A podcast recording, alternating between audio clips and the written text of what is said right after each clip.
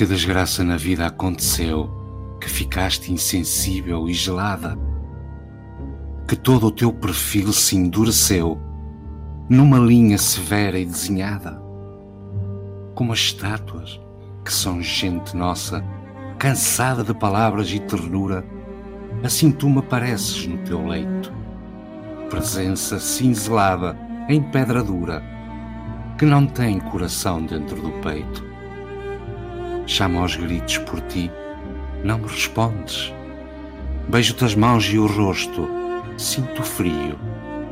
Ou és outra, ou me enganas ou te escondes, por detrás do terror deste vazio.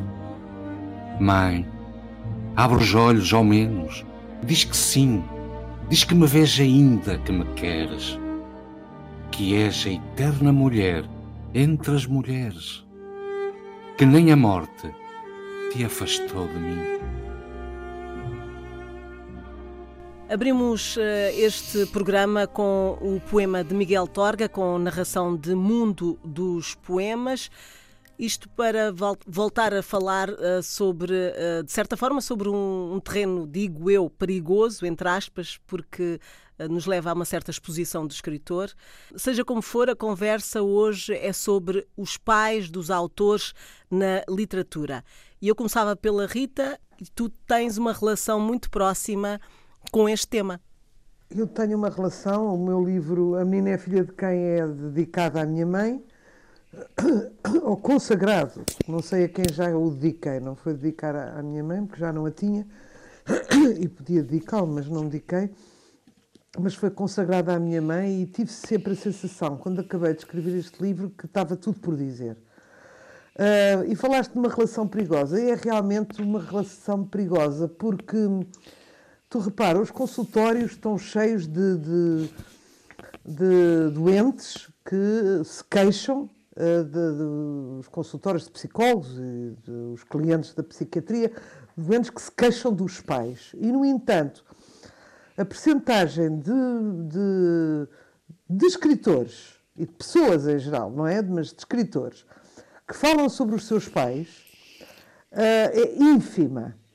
Que falam num sentido memorial ou confessional. É muito pequena, portanto, há um temor, um, há um temor um, uh, eh, enorme, de, é um tabu ainda. Uh, nós sentimos, digamos, sujos, um bocado sujos por, por, por falar daqueles que nos trouxeram à vida e que, por muito mal que nos tenham feito, eh, temos uma espécie de temor e de remorso de dizer mal deles, mesmo quando eles merecem. é uma coisa espantosa, não é? Portanto, podemos pôr isso em personagens. Há imensas personagens da literatura, mães e pais eh, famosos, mas, eh, mas de facto, na autobiografia é muito difícil falar com o pai o monumento literário maior que nós temos uh, uh, aqui, uh, que temos na literatura, eu penso que é a Carta ao Pai do, do Kafka, por ser um livro pequeno, muita gente leu, e é uma coisa pungente e acabou por nunca, nunca ser enviado ao pai. Uh, eu, vou, eu, eu, escolhi um trecho um, que vou ler um, e, e, que explica bem um bocadinho esta, esta relação. Uh, e é assim: de, de imediato, eu só me recordo de um incidente dos primeiros anos. Talvez você também se lembre dele. Uma noite eu choramingava sem parar pedindo água, com certeza não de sede, mas provavelmente em parte para aborrecer, em parte para me distrair. Depois que algumas ameaças severas não tinham adiantado, você me tirou da cama, isto tem em português do Brasil, você me tirou da cama, me levou para. E tem aqui um palavrão alemão, alemão que, eu, que, eu, que eu depois fui investigar o que era, e é uma pérola no quintal ou no jardim. Me levou para Polatz, e me deixou ali sozinho, de camisola de dormir, diante da porta fechada. Camisola é camisa de noite. Não quer dizer que isso não estava certo, talvez então não fosse possível conseguir o sossego noturno de outra maneira. Mas quero caracterizar com isso seus recursos educativos e os efeitos que eles tiveram sobre mim. Sem dúvida, a partir daquele momento eu me tornei obediente, mas fiquei internamente lesado. Segundo a minha índole, nunca pude relacionar direito a naturalidade daquele ato inconsequente de pedir água com o terror extraordinário de ser arrastado para fora. Anos depois, eu ainda sofria com a torturante ideia de que o homem gigantesco, meu pai, a última instância, podia vir quase sem motivo me tirar da cama à noite para me levar à pérgola e de que, de que eu era para ele, portanto, um nada dessa espécie. Na época, isso foi só um pequeno começo, mas esse sentimento de nulidade que frequentemente me domina, aliás, visto de outro ângulo, um sentimento nobre e fecundo, deriva por caminhos complexos da sua influência. Eu teria precisado de um pouco de estímulo, de um pouco de amabilidade, de um pouco de abertura para o meu caminho mas ao invés disso, você o obstruiu, certamente com a boa intenção de que eu devia seguir outro. Mas para isso eu não tinha condições. Você estimulava-me, por exemplo, quando eu batia continência e marchava direito. No entanto, eu não era um futuro soldado. Ou me estimulava quando eu comia vigorosamente e, além disso, conseguia beber cerveja ou quando sabia repetir canções que não compreendia, ou arremedar suas expressões prediletas. Nada disso, entretanto, faria parte do meu futuro. E é significativo que até hoje você só me encoraje, de facto, naquilo que o afeta pessoalmente. Hum, está bem explicado, não acham? Isto está muito bem explicado, a relação de profundo desvazamento entre aquilo que se espera de um filho e que o filho é, entre aquilo que, que, tenta, que tentamos passar aos filhos e que nos interessa e, e que são tão uh, desadequados para o perfil de, de, dessa criança. Um, e, e, penso que, como pais, todos temos de alguma maneira algum remorso de nos termos, um, de nos termos uh, desviado uh, egocentricamente da, da, das verdadeiras necessidades psicológicas das crianças. Mas também não sou daquelas que me torturo um, constantemente a este respeito, não sou dessas mães, uh, porque uma coisa que até revoltava a minha filha eu dizer, e não sabia dizer melhor isto, eu fiz o que pude. E é inteiramente verdade. Eu fiz o que pude dentro do que eu sabia. Eu tive uma criança com 21 anos, não é? Era uma miúda, hoje em dia são, são badamecas. Antes eram mais mulherzinhas em certos aspectos, uh, mas, mas ainda assim miúdas. E portanto, falar de um pai ou de uma mãe é sempre tão complexo, tão cheio de contradições, tão. tão nós sabemos que um pai, por muito pior, por muito mal que trata um filho, o filho tem sempre no coração reservado um lugar para a mãe, mesmo a mãe, quando a mãe é prostituta, mesmo quando a mãe o abandona, e a Patrícia sabe isso porque escreveu um livro sobre as crianças invisíveis, eles querem, apesar de tudo, encontrar a mãe de sangue. Portanto, há qualquer coisa que trava os filhos hum, eh, de escrever sobre as mães. Mesmo assim, para terminar e passar a outra, mesmo assim eu acho que há muitas muito, muito mais filhos a escrever sobre as mães do que mães a escrever sobre os filhos. E eu vejo por mim, a minha filha escreveu um livro que é, que é um, bem, uma crítica velada, embora explícita para quem sabe ler, um, à, à minha maneira de ser mãe. E eu, nessa altura já, agora ela também é publicada e também escreve e também eh, tem traquejo na escrita e também podíamos fazer mais um mano a mano, mas naquela altura eu teria muito mais condições de escrever e de lhe responder. E, no entanto, nunca fiz. Portanto, há outro tabu, que é também a mãe de falarem dos seus filhos, como se fosse um pecado. Uma mãe não escreve sobre os filhos, não diz o que lhe vai na alma. Até porque, de alguma maneira, representa um pouco um fracasso público. Pronto, e vou já passar e vou já passar uh, a bola. A, a bola. A Inês. A mãe. Passa a mãe. A, a, a outra Passa mãe. a mãe. Passa a mãe a outro. Uh, Inês, para ti, uh, foi, foi, foi uma forma de luto? Foi, foi a, dor de, de, de perder alguém? O que é que te fez escrever sobre esse assunto? Uh, bem, já boa noite ou bom dia, consoante estiverem a ouvir-nos. Uh, penso, Fernanda, que te estás a referir ao Fazes-me Falta, que Exato. foi dedicado ao meu pai, mas não é um livro sobre o meu pai, embora seja influenciado. Foi depois da morte dele, que foi uma morte súbita, prematura, bastante prematura e muito repentina e que me marcou muito. Mas o livro é, é uma relação de amizade eh, que se prolonga para lá da morte entre uma mulher jovem e um homem que seria da idade do meu pai, mas também da idade do, mais ou menos do Cardoso Pires, que morreu também nesse ano e com quem eu, eu estava a fazer a, a fotografia dele e de quem gostava muito. E o livro é sobre o impacto da morte dessas e, e, por sinal, de outras duas de amigos próximos e mais jovens que morreram nesse ano. Por isso, o, o livro é menos sobre o meu pai do que sobre o impacto da morte. Uh, não é, não é, lá está, tudo é biográfico, mas não é uma, não é uma história uh, diretamente uh, sobre o meu pai.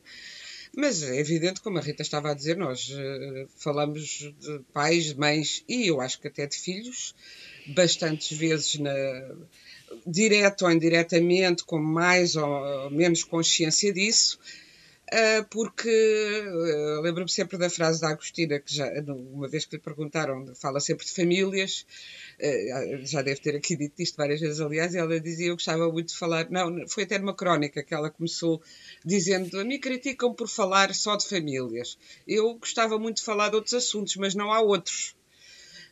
e também e tem frases, aliás, muito cruéis Uh, muito cruéis, se assim se quiser ver, eu, eu acho-as apenas muito lúcidas sobre uh, uh, pais, mães, a família, que a família é um sequestro, que temos de fugir, portanto, temos de compreender que é esse sequestro e fugir dele. Para fazermos alguma coisa na vida, temos de fugir das mães a toda a velocidade, coisa, várias coisas deste género que. que um, precisamente porque refletiu muito sobre as questões da família, a Agostina escreveu. Mas a carta ao pai, eu também, também até estive a reler a carta ao pai desde que a Rita sugeriu este tema. E o que eu, o que eu acho mais interessante é ver como essas relações, ou a psicanálise pessoal, a análise pessoal, que não é psicanálise, e às vezes não é sequer análise, ou o sentimento pessoal que se tem dessa, dessa relação, influencia um, aquilo que vamos fazer. Aquilo que a Rita estava a descrever. Uh, o pai, uh, cruelmente, farto de que ele, que ele uh, chorasse à noite, foi pô-lo na rua ao frio. E isso marcou extraordinariamente.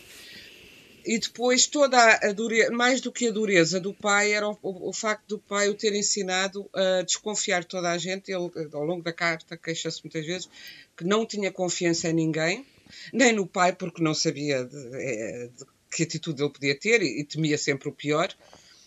E há aqui um certo, mais adiante eu também trazia este certo, para mostrar como se transforma uh, uma, um, um, drama familiar em literatura e, e aqui mais adiante na carta o, diz o, o Kafka eu, eu vou ler, aliás, a, Patri, a Patrícia, a Rita estava a ler de uma edição brasileira, estou a ler da edição portuguesa que a quase editou há uns anos com a tradução do João Barrento, e diz assim: Com isso, o mundo apresentava-se-me dividido em três partes. Uma primeira parte, uma primeira, onde eu, o escravo, vivia submetido a leis que só tinham sido inventadas para mim e que eu, sem saber porquê, nunca poderia cumprir à risca. Depois, um segundo mundo, infinitamente distante do meu, o mundo em que tu vivias a comandar, a dar ordens e a irritar-te porque não te obedeciam. E finalmente um terceiro mundo, o das outras pessoas, que viviam felizes e livres de ordens e de obediência. Esta era a visão infantil da criança Franz Kafka. E ao ver este, esta passagem da carta ao pai, quer dizer, ele teve uma noção do mundo, uh, de um mundo de poder completamente autocrático, imprevisível uh, e irrespondível, e que é o mundo uh, do processo, que é o mundo da metamorfose, que é o mundo do Kafka, que foi desenhado a partir desta relação traumática, mas traumática de uma certa maneira, que ele teve com o pai. Portanto, é muito interessante ver como é que isto se reflete na literatura. Depois, o que, o que também refleti neste, neste, sobre este tema foi, e andei à procura até, eh, foi a diferença que há na literatura entre o, tratamento do pai e o tratamento da mãe. Sendo que uh, nós temos um clássico do Máximo Gorky, que depois, a mãe, que é a mãe uma mãe russa eh, que vive para o filho, viúva, que vive, o filho é a, é razão da sua vida, e que, o filho vai entrar na via revolucionária de contestação uh, do sistema e, uh, e torna-se comunista, e a mãe uh, aflita, mas depois vai seguindo a ideologia do filho e torna-se uma vigilante no sentido de apoiante do filho, uma mãe tradicional que entra nas questões teóricas da evolução por causa do filho. Temos a mãe uh, abnegada, a mãe chinesa da, da Pierre Buck, uh, também que vive uh, desfazendo-se de, de, toda a, a sua identidade a bem dos filhos. E essa a mãe, a imagem da mãe sacrificada, que se vê muito na literatura. Há um livro que, que eu publiquei da, da Grácia Deleda, Prémio Nobel, que se chama Cinzas, que é a história de uma rapariga que fica grávida e é abandonada pelo pai do filho aos 15 anos e é, e é também uh, uh, despedida de casa pelo pai, portanto, mandada para a rua por ter desonrado a família. E, e que abdica do filho, vai pôr o filho, o pai é casado e rico, rico proporcionalmente a ela, que é uma miserável, e vai, abdica do filho para ele poder ter uma educação, porque ela anda na rua com ele e, e, e não consegue mais alimentar, e depois vai prostituir-se ela para sobreviver. E a história é o filho que inicialmente pensa que a mãe está morta e depois descobre que a mãe se prostitui e uh, a, a, fúria dele, e por outro lado, quer encontrar a mãe e a incapacidade dele de perceber a vida da mãe, lá está, de perceber o que a mãe sofreu e que o deu a criar ao pai, que aliás o criou depois muito bem, a madrasta criou muito bem, com muito amor. Eh, e é essa relação tensa eh, entre mãe e filho e uma mãe que mais uma vez sacrifica. E temos mas mesmo como título, estava a dizer, a mãe da Pierre Buck, a mãe do, do Gorky, provavelmente haverá mais que não me lembro, há um livro espantoso que se chama Mãe Apodrecida, do Curzio Malaparte, uh, em que a mãe apodrecida é a mãe dele que está a morrer, ele volta para ver a mãe morrer, depois de se ter afastado dela durante anos, ele foi viver para Paris. É, é, é bastante autobiográfico o livro. Uh, e a mãe ficou em Itália e ele volta só mesmo já no leito de morte dela e é a despedida dele, mas também é a mãe apodrecida é a Europa uh, do pós-guerra e é uma reflexão sobre, sobre a guerra, as guerras da Europa e a Europa como uma, uma terra-mãe uh, em convulsão. Mas é, é sempre a mãe como sacrifício. Não vemos, não me lembro de nenhum livro chamado O Pai que seja uma, uma um, pôr os pais, o pai homem, num pedestal, uh, um pedestal muito, muito que, que, não é bem um pedestal, porque as mães estão no pedestal enquanto abdicarem, enquanto seres que abdicam da sua própria identidade para se dar aos outros, não é? Portanto, só a maravilha delas é deixarem de existir esse lugar não existe na literatura para o pai e os pais da maior parte dos, uh, dos livros que se referem ao pai, ou só o pai duro da, da carta ao pai, que, que, não é uma ficção, é uma carta real do, do Kafka ao seu pai, a, lá está a culpá-lo do que não conseguiu ser, que é um fraco e um desconfiado, que não consegue sequer casar e ter uma, uma família, porque a noção de, de estar sempre em falta e de ser um, um fraco, um desgraçado, um tipo sem capacidades, que o pai o convenceu da sua completa nulidade, como a Rita estava a ler, e portanto não consegue ultrapassar isso. Mas os pais, mesmo os pais simpáticos, eh, na literatura, desde a nossa infância, nós achamos normalíssimo que nas mulherzinhas fossem quatro raparigas que viviam com a queridíssima mãe e o pai estava precisamente na guerra, estava ausente os pais, em geral, na literatura, estão, estão sempre ausentes. Que uma, uma das características mais frequentes na, na literatura é esse endeusamento da mãe ou, ou, ou endeusamento ou uh, um, um, também um, o contrário, uma crítica feroz à mãe, que também existe em muitos autores, autores e, e autoras. Uh, Estava-me a lembrar da Doris Lessing, onde as, cujas as mães uh, na Doris Lessing são sempre um, terríveis. E depois ainda há outra coisa, também que vem desde os contos infantis, que é a madrasta, uhum. que veio substituir mal a mãe, uh, que é a anti-mãe desde, desde a história da Branca de Neve uh, até à ficção mais variada. Patrícia, uh, vês estas, estes dois. Uh, Nem chorei tanto eu na Branca de Neve. Mas estamos a falar de, uh, da ideia de, de, de, pais ou de, de pais reais? para ti, Patrícia, o, o, isto tem a mesma, o mesmo significado?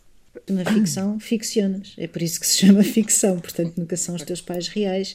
E se tu escreves sobre o teu pai ou sobre a tua mãe, partes da tua experiência e depois constróis, mitificas, não é? Ou, ou para o bem ou para o mal. Hum, desculpas, eventualmente. Uh, uh, se calhar até imprimes na personagem do pai ou da mãe coisas que são tuas. Esse, esse é o grande mistério e a grande riqueza da ficção, não é? Eu, eu acho uh, é, é, é, tu poderes pegar em qualquer personagem que seja central na tua vida em determinado momento, por uma razão qualquer, e os pais, por serem uh, fundadores, serem inaugurais do nosso. De, de, tudo em nós, na verdade. Os pais são inaugurais de tudo em nós. Nós depois, a seguir, podemos rejeitá-los, obviamente, mas são inaugurais, são território uh, primeiro, não é? Um, é muito difícil. Um, livrar-nos desse fantasma. A Agostina, que a Inês já citou, uh, dizia precisamente isso, que era fundamental livrar-nos do fantasma da família, da mãe, li livrar-nos de tudo isso para podermos escrever, caso contrário, a família era uma prisão, como, tal e qual como disse a, a, Inês. Eu não consigo dizer a frase como ela é, nem tenho à minha frente, peço desculpa, mas a ideia é esta. Um, e de facto, se formos a pensar na família e nos entraves que a família nos pode pôr na construção de uma ficção, são muitos. Porque as famílias são todas disfuncionais. Uh, todas elas, de alguma forma, não é? E, portanto, eh, quando nós expomos o nosso trabalho criativo, neste caso na escrita, obviamente que também estamos a dizer à família isto é o que eu, isto é o que eu fiz e se porventura a família se encontra dentro dessas páginas pode não ser agradável, não é? Por exemplo, quando a Rita sugeriu este, este tema, eu pensei em dois, em, em, em dois autores diferentes. Um autor francês, nascido nos anos 40, o Éric Orsenard, que escreveu um livro que infelizmente está esgotadíssimo há imenso tempo e que é uma pena que esteja esgotadíssimo, chamado Exposição Colonial, em que as personagens centrais é um pai e um filho. E é um pai que é um pai solteiro, é um pai que assume o filho, a, a mulher abandona e é um pai romântico, é um pai, é um pai-mãe, é um pai que é aquilo que nós esperamos tipicamente que as mães sejam, seja lá isso que for, não é? Pronto. É um pai que acompanha, é um pai obsessivo em relação ao filho, um, muito orgulhoso do seu, do seu filho, não é? E é um filho a tentar chegar. Uh, à aprovação do pai, por um lado, mas ao mesmo tempo a padecer da mesma maldição que o pai ao nível, ao nível do, dos amores, da sua vida amorosa. Um, é um livro belíssimo, é um livro sobre a família, porque é o pai, é, é o filho e a avó. Um, e tudo gira neste, neste triângulo. E é, é um livro incrível. Outro livro que eu me lembrei, e outra autora completamente diferente, nascida em 37, foi a Maria Teresa Horta, porque, como vocês compreenderão, isto aconteceu há tempos com a Inês, com o Condera, agora acontece-me com a, com, a, com a Teresa. Quando uma pessoa começa a, a, trabalhar sobre um determinado autor, começamos a ler tudo, isto invade a nossa cabeça e é muito difícil livrar-nos disto. Portanto, quando a Rita falou neste, neste tema, eu pensei automaticamente num livro de contos que a Teresa publicou, chamado Meninas, um livro belíssimo, difícil. E num dos contos ela relata um episódio que é real e que ela já contou e, e, e que é, é, é, terrível. A mãe, um, a mãe sofre de depressões pós-parto violentíssimas e uh, com o nascimento da terceira filha, a mais novinha, um, ela tem um momento numa tarde de verão muito quente em que aparece na sala onde a Teresa está a ler um livro da coleção Manecas, a outra irmã está sentada no bacio, está por ali uma empregada, na altura chamadas designadas criadas, de muito, muito jovem, e está a menina recém-nascida no, no carrinho de bebê. E, e, ela pega na almofada por baixo da cabeça do bebê e põe em cima da cara da criança. A Teresa, que tem 4 anos, levanta-se imediatamente e pressente o perigo e diz: Mãe, e a mãe olha para ela, agarra pelas axilas, leva até à janela e pendura na janela cá para fora. E o conto é extraordinário, mas a forma como a Teresa relata este episódio da vida dela também o é. Eh, é, é, muito, é, muito, é muito. É uma coisa é evidente um trauma para o resto da vida, é uma ideia que ela nunca se apartará, nunca deixará, eh, está tatuada nela, e a ideia de que a mãe é um ser perigoso. Mas ao mesmo tempo, e a Teresa diz isto muitas vezes também, uh, eu toda a vida, ela diz exatamente isto, eu toda a vida desculpei a minha mãe. Há uma, uma espécie de amor absoluto que ela tem por esta mãe, que, um, que não é uma mãe convencional, é uma mãe que abandona a família, sai do, do lar da família porque se apaixona, porque, enfim, não se apaixona, mas, mas, mas tem um amante e, portanto, sai.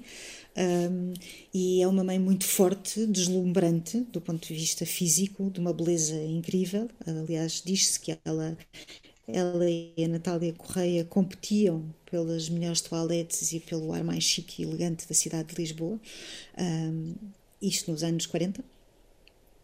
E a verdade é que uh, uh, esta mãe aparece muitas vezes em outras obras da Teresa e é sempre uma mãe perigosa, é sempre uma mãe frágil, é sempre uma mãe desatenta ao amor deslumbrado que a filha tem por ela, mas é uma mãe que cumpre o seu papel de mãe, de alguma forma. E isso é muito interessante. Uh, não sei se muitas, muitos escritores ou escritoras, tanto faz, uh, teriam a ousadia de escrever este episódio. A Teresa Felo já depois da mãe ter morrido, um ano depois da mãe ter morrido. E eu perguntei-lhe se alguma vez tinham falado sobre isto e ela diz: nunca tive coragem. Uhum. E, e, é muito interessante isso, não é? Porque é um episódio que a marca para todo o sempre. É um episódio que ela revive muitas vezes. E esta, esta figura da mãe está impressa nela de uma maneira inacreditável. Ela tem um poema que publica todos os anos pelo aniversário da mãe, que se chama Mãe, que se encontra na antologia pessoal e que reza assim: Mãe, terminou o tempo de sorrir, desculpa-me a morte das plantas. Tatuei a tua antiga imagem loura em todos os pulsos que anjos inclinam de existir. Perdi-me noite na planície branca, sobrevivente das madrugadas da memória. Trocaram-me os dias e as ruas de ancas verticais, e nas minhas mãos, incompletas, trouxe-te um naufrágio de flores cansadas e o único jardim de amor que cultivei de navios ancorados ao espaço. Eu acho isto incrível, confesso uh, sobretudo depois de se, de se conhecer a, de se conhecer a história da, da Teresa e da mãe. Portanto, uh, a ideia que nós temos é que mãe, apesar de tudo, não é? Uh, Rita, sim. não sei se, se também um, queres. Uh, sim, mãe, apesar de tudo. Um, não sei se será. Apesar se... de tudo e sobretudo, quer dizer. Uh, é uma coisa, é um sentimento que é impossível de desligar completamente. Quer dizer, nós podemos fazer com um amigo, podemos fazer com um amante, podemos fazer com o marido, como a mãe, mesmo que estejamos no, nos antípodas, a mãe viaja sempre dentro de nós.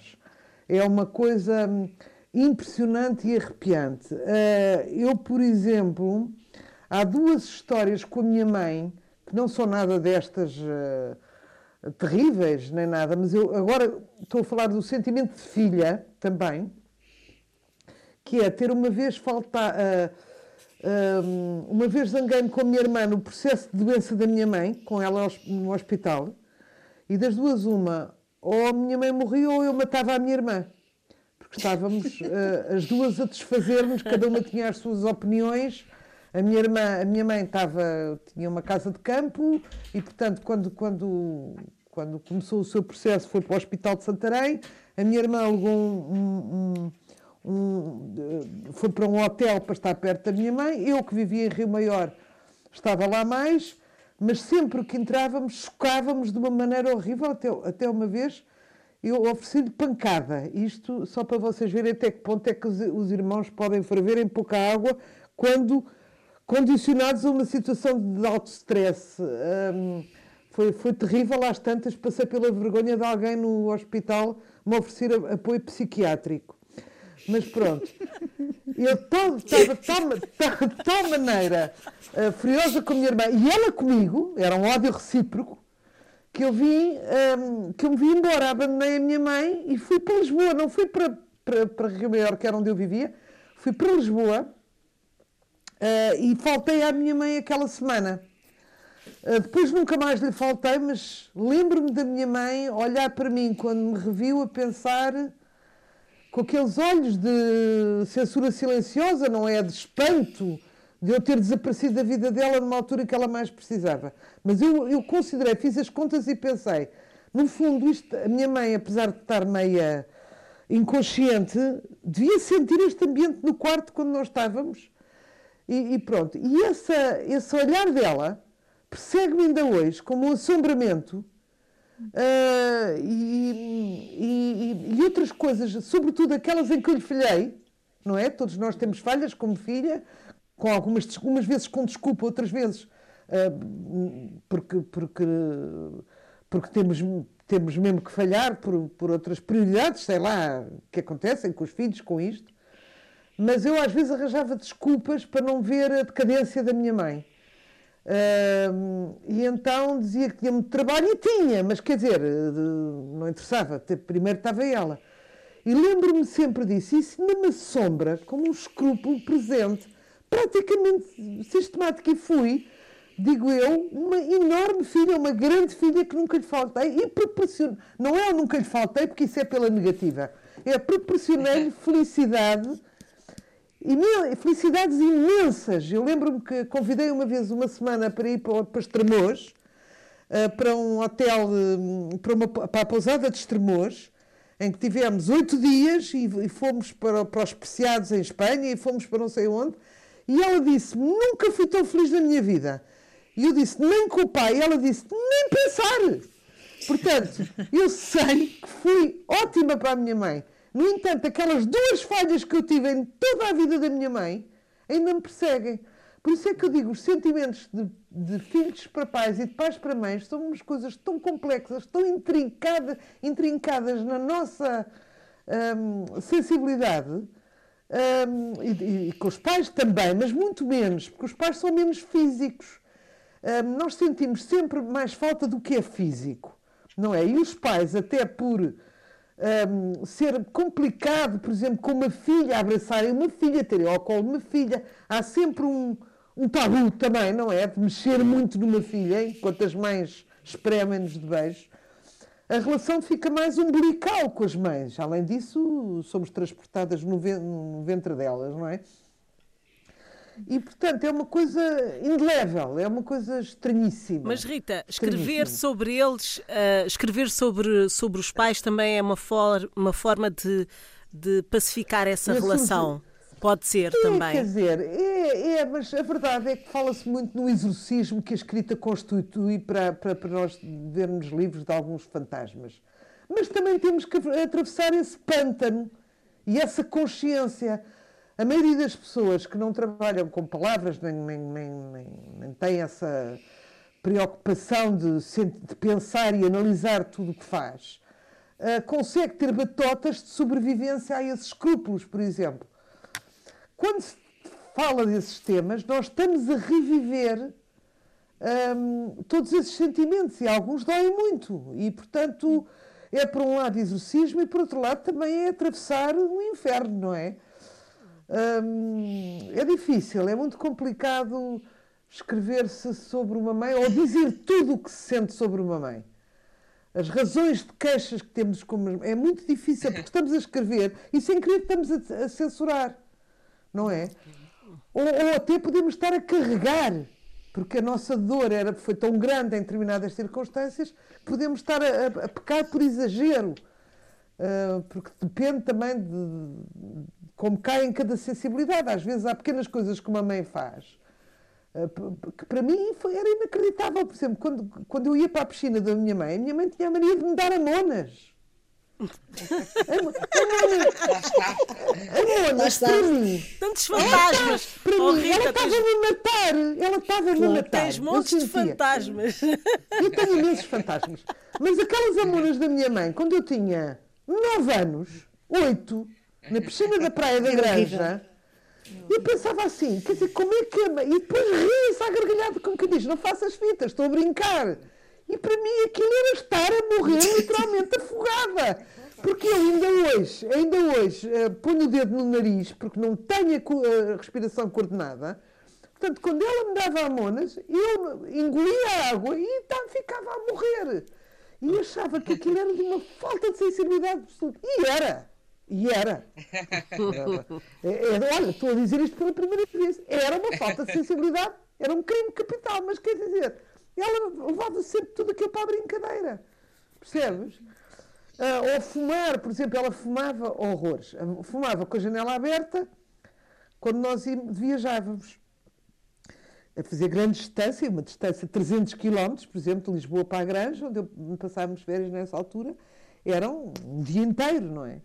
Então o que é que ela fazia? Fumava e deitava o fumo pela janela. O que é que acontece? O vento mandava o fumo, a cinza para trás, quando ela tirava a cinza pela janela. E, e acertava-me nos olhos. Eu dizia, mãe, eu estou a cegar. Literalmente, a mãe vai-me queimar a retina. E ela dizia, ah, que exagerada, que exagerada. Não era. Apanhava sempre, que eu estava à direita, atrás dela, apanhava com Portanto, essas coisas eram eh, tomadas com um exagero enorme com as crianças, seguramente. Era exagero, mas não era exagero, mas, mas era efetivamente exagero, porque a gente não ia cegar. Mas quer dizer, uma mãe que era capaz de deitar cinza para os olhos de um filho ou dar a uma mãe, era uma coisa que eu não conseguia digerir. Ai, Rita, Rita, Rita. Inês. Um, um dia peguei num diário e escrevi tudo à bruta e a dizer aquela e ela, que a gente nunca dizia ela da mãe, eu nunca fui ensinada a dizer ela, dizia sempre a mãe, não é? Mas na, na escrita eu dizia ela isto, ela aquilo, ela aquilo outro, aquela ela era a bruxa. Uhum. E um dia a minha mãe, muito calma, disse-me: Sei exatamente o que pensas de mim. que horror! Portanto, foi ver o teu diário. Foi ver o teu diário. o meu diário todo. Estás a perceber? Mas pronto, mas disse, com aquelas letras de infância, mas disse. Enfim. Inês. É. Não, tá, estava a pensar que estas histórias que a Rita conta, não sei como é que como vou conseguir continuar a falar, nem sei se os nossos ouvintes ouvem este, o eco que eu estou a ouvir-me, como se estivesse na caverna do Platão, não a ver imagens, mas, mas a ouvir-me a mim. Em duplicado. Uh, continuamente. Em duplicado contigo. Ah, agora melhorou. Eh, não melhorou, não, mas pronto. Uh, a, a, Rita, aquilo que, ela, que, a Rita está a dizer. Uh, é, tem, é, fruto. Porque é que a mãe lhe dava as amonas? Não era para a querer matar, é porque queria, era um bocado como o pai do. Um bocado, não, completamente como o pai do, do Kafka. E, e como o meu pai também era, queria. Era tudo. tudo tudo que era embrutecer, era, achavam eles dar uh, força, dar uh, capacidade de resistência e, portanto, dar capacidade de sobrevivência. E era uma espécie de curso intensivo de sobrevivência que os pais entendiam, pais e mães, eh, que nos tinham de dar. E outra coisa, era uh, as crianças têm discussões, se têm problemas, é porque, e se estão a fazer barulho, o que interessa é que estão a perturbar a vida dos adultos, têm que aprender a ser silenciosas e bem comportadas. Eu, por exemplo, estava a pensar, os traumas que eu tenho em relação à minha mãe na infância tinha a ver com sei lá, o meu irmão vinha-me roubar uh, a mesada que, eu, que ela nos dava e que ele gastava logo e vinha à noite com uma lanterna tentar tirar a minha parte da mesada, das bolachas, que também tínhamos divididos por mês eh, umas caixas cada um. E eu ia-me queixar e era indiferente. Porquê é que se estás tão, estás tão mal com o teu irmão? Também porque há aquela coisa das mulheres, já aqui temos falado disso, e isso aparece na literatura, isso porque é reflexo da vida cotidiana, protegerem sempre os rapazes porque acham, uh, muitas vezes porque acham que eles já têm a educação do pai que é mais exigente sobre eles do ponto de vista da masculinidade, da dureza, então querem compensar. Ou porque simplesmente é o menino e elas se revêem mais uh, no às vezes até porque ficaram desiludidas com o pai do menino e o menino poderá ser um pai corrigido, penso eu, em análise selvagem aqui rapidamente, não é? E portanto muitas vezes ou há uma discussão e vem, vinha uma havia muito uh, não era tareias grandes necessariamente, mas todos nós somos geração que se levava bofetadas por tudo e por nada, uh, ou com o chinelo da mãe ou qualquer coisa assim, e era, vocês estão a discutir vai to date, independentemente da razão que assiste ou não assiste. Um, claro que a mãe, como a Rita também estava a dizer, é, como há essa ligação umbilical, há uma ligação umbilical e há uma ligação que a sociedade estabeleceu através dessa figura heroica da mãe uh, que se autossacrifica para que nenhuma mãe possa ser perfeita, porque nenhuma mãe pode chegar àquele nível de abnegação de desistir de, de ser quem é. Uh, eu pessoalmente. Uh, nem isso é bom. Pois, nem isso é bom, é Inês. Nada, mas é isso que eu estou a dizer. Quanto a isso estavas a dizer, sentimos sempre culpa, eu confesso, talvez por ter feito psicanálise durante uns anos. Uh, não sei, penso que isso ajudou muito, sim, porque acho que saí daquele consultório uh, imune à culpa para o resto da minha vida, uh, ao sentimento de culpa que não, que não adianta nada, mas também uh, quando dizemos ai as famílias, e hoje criticamos tanto ainda, ah, porque as famílias desfazem-se, desfazem-se porque não estão a funcionar, porque as famílias são sempre centros intensos de, de, relações de poder, relações de amor, mas relações de poder, não é? E, e quando não funcionam, refazem-se. E hoje em dia, o que nós vemos é a relação, para já a relação entre pais, homens, pais e filhos, é muito mais próxima do que alguma vez foi, porque os nossos pais eram uh, a severidade, eram o patriarcado ausente, era o chefe de Estado. Não era o chefe, não era só o chefe de família, era o chefe de Estado que não está, mas que, manda a lei, não é? E as mães tinham de ser aquelas que comiam a fruta podre e o pão de ontem para os filhos comerem o de hoje sistematicamente. O que era péssimo para os filhos, porque também cria a tal culpa de que ela sacrificou-se por mim, eu estou a abandoná-la.